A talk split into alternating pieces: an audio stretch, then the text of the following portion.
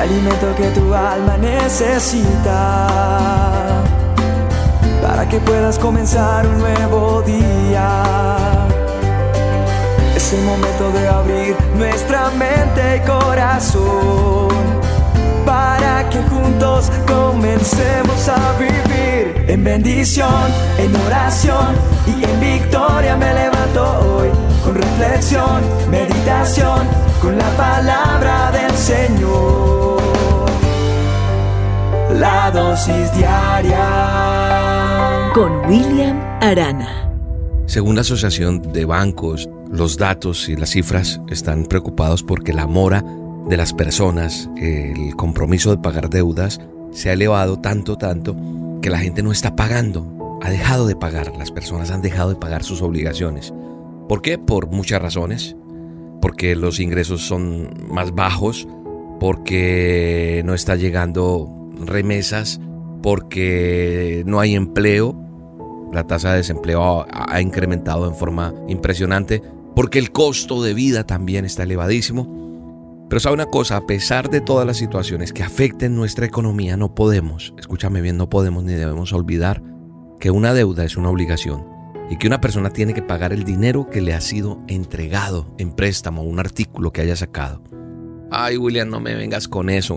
Hoy no quiero porque estoy mal estoy con una cantidad de deudas que no, no, no sé cómo voy a hacer. Yo quisiera pagar mis deudas, pero, pero, pero no tengo. Y le pido a Dios que me ayude, pero no sé cómo. Pues quiero hablarte de eso, escúchame en esta dosis porque creo que te va a servir y mi anhelo es que tú seas libre de deudas para que seas libre de toda maldición y de toda atadura. Este servidor en algún momento estaba debiendo hasta, mejor dicho, lo que no tenía. Y ha sido todo un proceso salir de deudas. Hay un momento en que la gente ya no cree en uno. Dice, no, ese es mala paga, ese con ese no se meta, no, ese me robó. Y dice que cristiano. Entonces le pedimos a Dios que nos ayude y que te ayude a salir adelante con el problema que tengas de deudas. Porque repito, una deuda es una obligación que una persona tiene que, el deber, tenemos la obligación de pagar. Mire que hay miles de personas que nos queremos pues eh, vivir con una calidad de vida o un nivel de vida que tal vez no se puede tener. Revisa si tú puedes tener el nivel de vida que estás llevando de acuerdo a tu capacidad económica.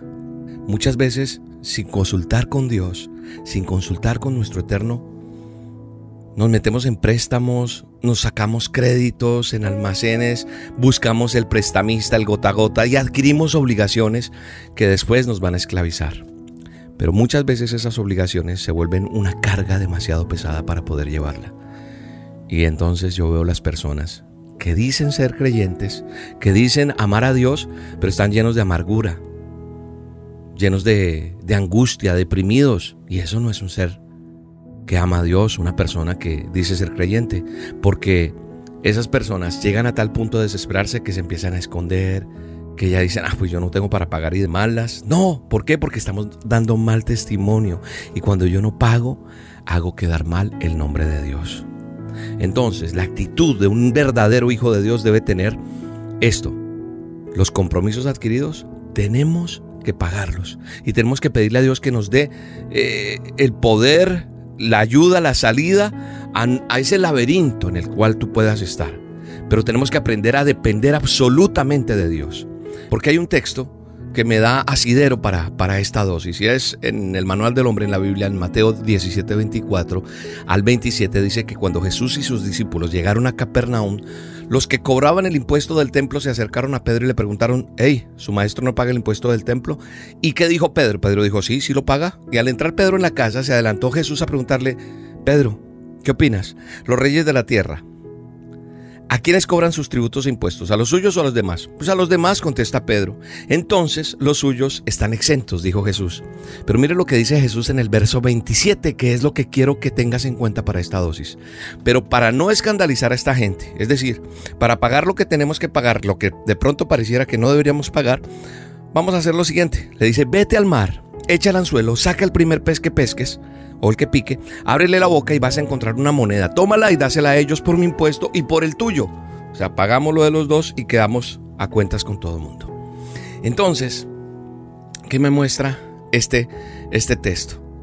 En el texto que, acabo de leer, veo, veo cómo Jesús se enfrenta esa vez que le llegan a cobrar y me enseña cosas que son prácticas para mi vida y que quiero que las aprendas y las apliquemos tú y yo.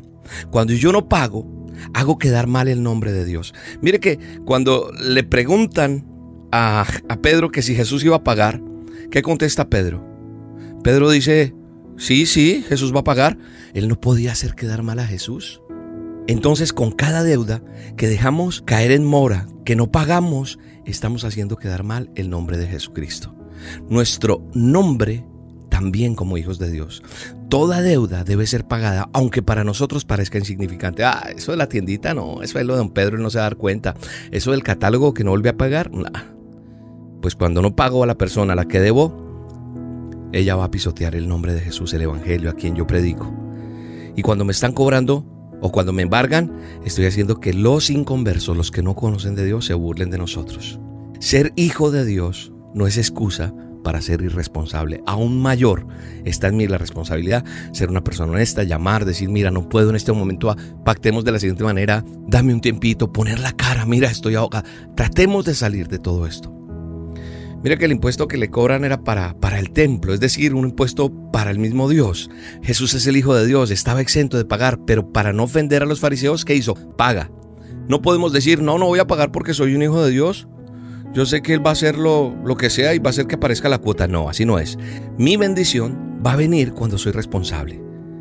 Cuando yo cumplo con mis compromisos. Ahí viene el respaldo de Dios. Cuando yo quiero ser responsable, Él me va a respaldar.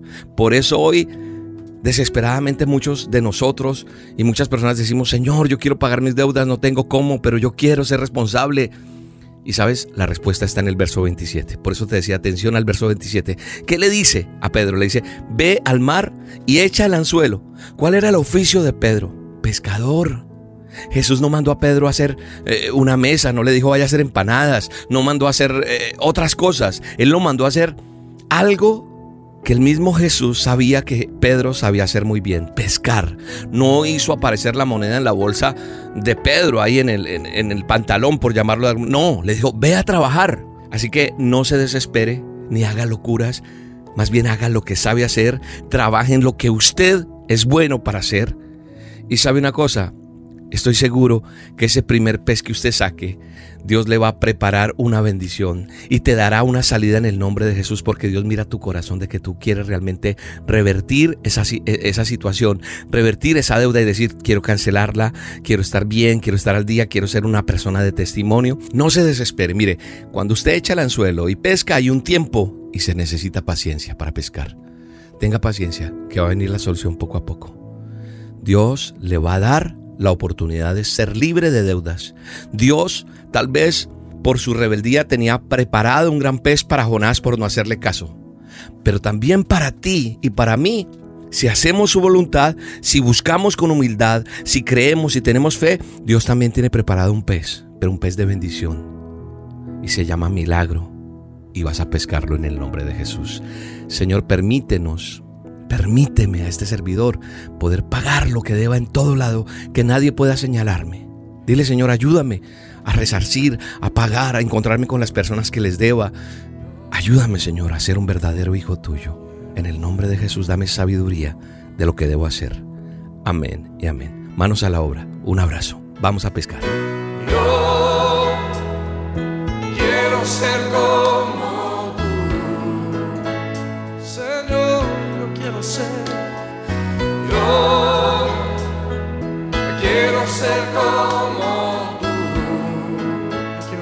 Vaso de tu amor. Yo quiero ser un vaso de tu amor. Yo quiero ser como. Levanta tus manos y levanta. La dosis diaria con William Arana, tu alimento para el alma. Vívela y compártela. Somos Roca Estéreo